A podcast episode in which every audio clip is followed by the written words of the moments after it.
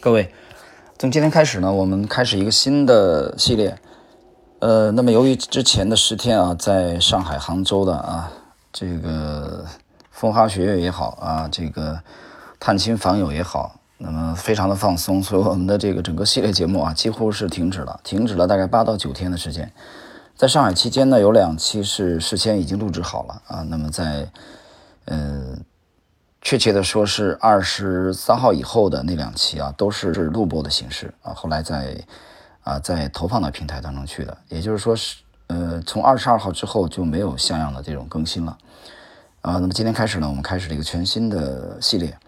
呃，当然，这个斯坦利克罗的投资这个策略啊，这个系列我们大概还有两集左右的内容啊，就可以结束。那么今天这个全新的系列，它的。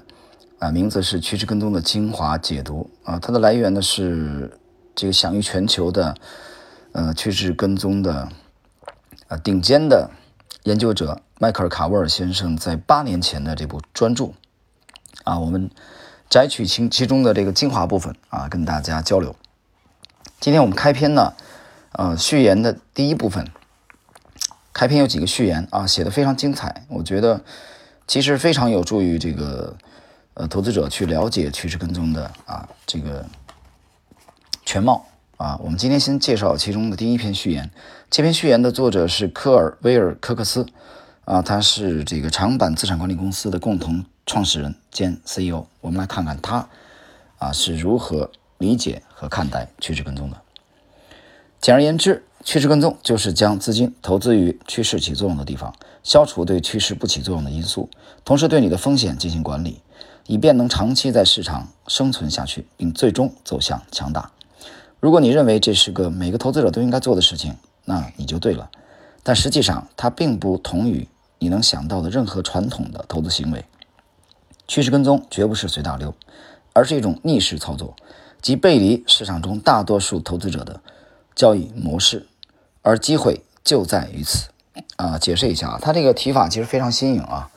因为他把它命名为是一种逆势操作，这个跟一般人的理解是是是有呃很大的这个差距的啊。一般人我们强调的是顺势啊，顺应趋势，但是他指的是这个逆势呢，是指的背离，不是这个逆的这个大趋势，而是背离了市场中大多数投资者的交易模式，也就是跟市场中绝大多数人的理解啊是相背离的啊。它指的是这个。好，我们继续。高于平均水平的回报在哪里？获得这种回报最明智、最可靠的方法是什么？这是任何一个有思想深度的投资者都会面临的问题。总之，如果你只是想收获任何一个市场所能提供的平均回报，你只需要买入指数基金，然后长期持有。啊，解释一下，比如约翰伯格的这种啊，他们指数投资派的，呃，这个先锋基金的，就这种玩法啊。其实这种玩法我们以前介绍过啊，这就是一种典型的贝塔。听懂了吗？但如果你对这个贝塔不满意啊，你觉得这个贝塔没有达到你的这个啊要求的话，那你可以考虑阿尔法啊，也就是啊追求这个绝对收益。我们继续。但如果你想获得高于平均水平的投资收益，你就不能像大多数投资者那样行事。那么你该怎么做呢？啊，他说，正如迈克尔卡沃尔啊在这部专著当中啊所描述的这样。那么为了寻找答案。他们花费了十年时间，喝掉了无数杯的咖啡，嗯，去测试啊这个问题，直到所有的疑虑啊全部消失。接下来呢，这个这篇序言啊的作者给我们谈到了全球金融市场他遵循的二八法则。在商业领域，二八法则已经成为一条普遍的经验法则。例如，你可能注意到百分之八十的税收来自于百分之二十的消费者，百分之八十的投诉来自于百分之二十客户，百分之八十的销售额来自百分之二十的。销售员。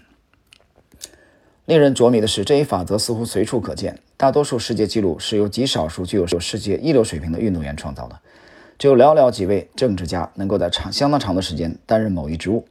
啊，少数几个学术精英贡献了大多数的学术出版物，多得数不清的获奖提名，最终只会成就一小部分的超级娱乐巨星。即使说到你家的花园，你也会发现，百分之二十的豌豆荚产出了百分之八十的豌豆。这个被称为帕雷托法则的少数重要法则，是一个众所周知的自然定啊自然规律啊。这个其实让我想起来了这个从零到一啊那部享誉全球的那部著作啊，这个里边他提到的这个幂次法则有兴趣大家去读一读啊。之前的专辑我曾经对那部专著有过啊解读。那么他描述的是原子、细胞、人类、行业和民族之间发生的竞争性遭遇战的结果。无论在什么环境下，我们都可以观察到极少数的参与者创造了绝大多数的战绩。我们的研究证明，面对这一法则，金融市场也不例外。我们所做的第一项研究名为“资本主义分配”。该研究探索了1986到2011年美国所有股票的年度业绩，结论非常有趣：资本主义每年都会造就数量惊人的超级富豪和穷困潦倒的破产者。在我们研究的25年的时间内，表现极度糟糕的股票接近20%，这些股票的价值至少损失了75%。同样，表现很好的股票也接近20%，剩下的大多数股票只能说是表现平平，所获收益可以忽略不计。因此，帕雷托法则很好理解，即在任何给定的年份，超额收益只集中于业绩非常优秀的少数特定股票中。听清楚了吗？那么，作者的结论非常非常简单啊，这些竞争法则似乎完全适用于全球各地的这个金融市场，这里边其中包括了。呃，这个股票、债券、商品和货币，我们接着来看。那么，牛熊通杀的强大投资策略，由二八法则可以看出，投资成功还是失败的概率，并不像我们所认为的那样是平均分布的。例如，预期呈对称分布，意料之外的事情很可能随时都会发生。传统的投资组合设计希望实现一种缓慢而渐进的增长，这种稳定的条件其实是不存在的。投资市场就是一片汪洋，有波浪。有激流，还有风暴和飓风，为何要把汪洋当成一条平静流淌的小河呢？我们的研究发现表明，如果你未能将极少数表现优良的股票纳入你的投资组合，你就会丧失所有获得真实回报的机会。如果这为数不多的几只绩优股对市场具有真正的影响力，为什么要用一堆表现平平的股票来抵消？投资组合的收益呢？实际上，为什么要为那些几乎不带来多少真实回报的投资产品承担不必要的风险呢？为什么不集中所有精力，冒着你所能承担的所有风险，去找出那些股票中的黑马，然后只要他们还具备超常发挥的特征，就一直持有它们呢？这种思路不可避免地会将我们引入趋势跟踪。趋势跟踪是在使用经验数据找出不同的高收益投资产品，有效地。放弃剩下的投资产品时所发现的一种系统性的基于规则的投资方法。趋势跟踪可以帮助投资者长时间利用并依赖一些如市场波动等异常事件，直至自己变得强大起来。趋势跟踪允许投资者涉及包括股票、货币、商品和定期债券内在内的广泛投资机会。它有一个额外的好处，能同时适用于长线和短线投资。也就是说，投资者在各种市场环境下均可能盈利。这是一个强大的投资策略。啊，接下来找到潜力股并持续跟踪。如果你把你的投资组合比喻成一支 NBA 球队，趋势跟踪会把你引向勒布朗·詹姆斯、科比·布莱恩特和德怀特·霍华德这三位 NBA 明星球员。NBA 当然不乏优秀的球员，但能够制造奇迹的天才为数不多。在他们职业生涯的早期，也许是在高中时代，这些优秀球员就开始展现出不同于常人之处。当这些跟踪数据开始呈现时，敏锐的趋势交易者就会有所发现。然后想尽办法买下这些超乎常人的优秀球员。趋势跟踪成功的基础，并不是卖出表现最优的投资产品，然后买入那些还未被人发掘的潜力非凡的投资产品。趋势交易者不会预言哪种具体的价格趋势会保持盈利的走势，相反，趋势跟踪仅仅是识别出那些已经处于发展过程中的趋势，然后持续跟踪它们，使其发挥出全部的效能。嗯，接下来啊，我们看下一个部分，就是风控比获取收益更重要，就是控制风险，也是整个这篇序言的最后的一部分啊。大家耐心的来听一下，趋势跟踪就是找出那些能够创造非凡业绩的投资产品，只要能保持良好的业绩，就一直持有它们。然而，趋势跟踪还强调适时放手，这一点也同样重要。预先设置止损点，可以避免遭受无法想象的损失。承认自己决策的失误，并以低于成本的价格卖出投资产品，并不容易。但在一轮趋势结束、一波行情耗尽时，如果你还坚持持有，结果只能是全军覆没。啊，这是啊，作者对这个风控啊比收益啊更重要。其实也就是他认为防守比进攻啊更重要。那么趋势跟踪把风险看成一种商品，这就像你油箱里的汽油，在这些汽油没有用完之前，你就只有这么多。一旦汽油全部耗尽，你就玩完了。同样的道理，一旦你把风险全部用完，即便眼前有一个巨大的机会，你也没有办法去利用它。趋势跟踪承认这个与投资有关的基本现实，因此他关注的是风险管理，而不是收益管理。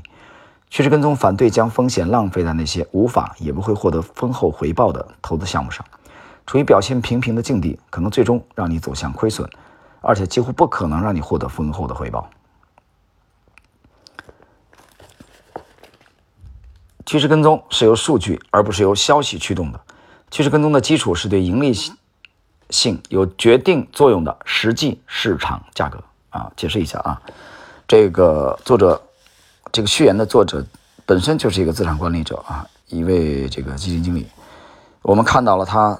他理解的趋势跟踪的基础啊，并不是所谓的这个这个消息驱动的，而是实际的市场价格啊，也就是他他认为趋势跟踪者非常的尊重这个 market 市场和 price 价格，而不是针对价格的解释和分析。听清楚啊，他们针对的是价格的变化，而不是对价格的解释，就为什么会涨，为什么会跌和分析。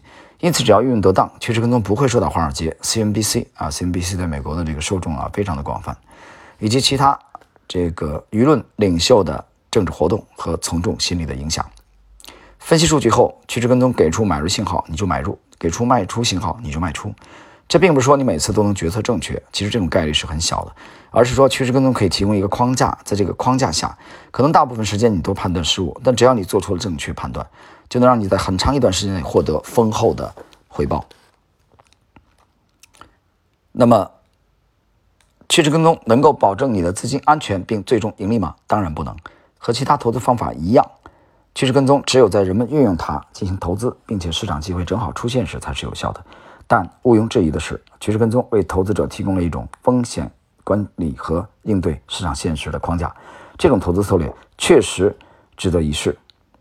趋势跟踪更像一艘适合远航的巨轮，其存在的意义就是与市场中形成的这个漩涡和风暴顽强搏击。啊，那么这里边大家看到了我们今天的这个啊趋势跟踪的迈克尔卡维趋势跟踪的精华解读的精读的第一集的内容啊，我们呈现的是呃第一篇的序言，就是由科尔啊威尔科克斯啊带给大家的。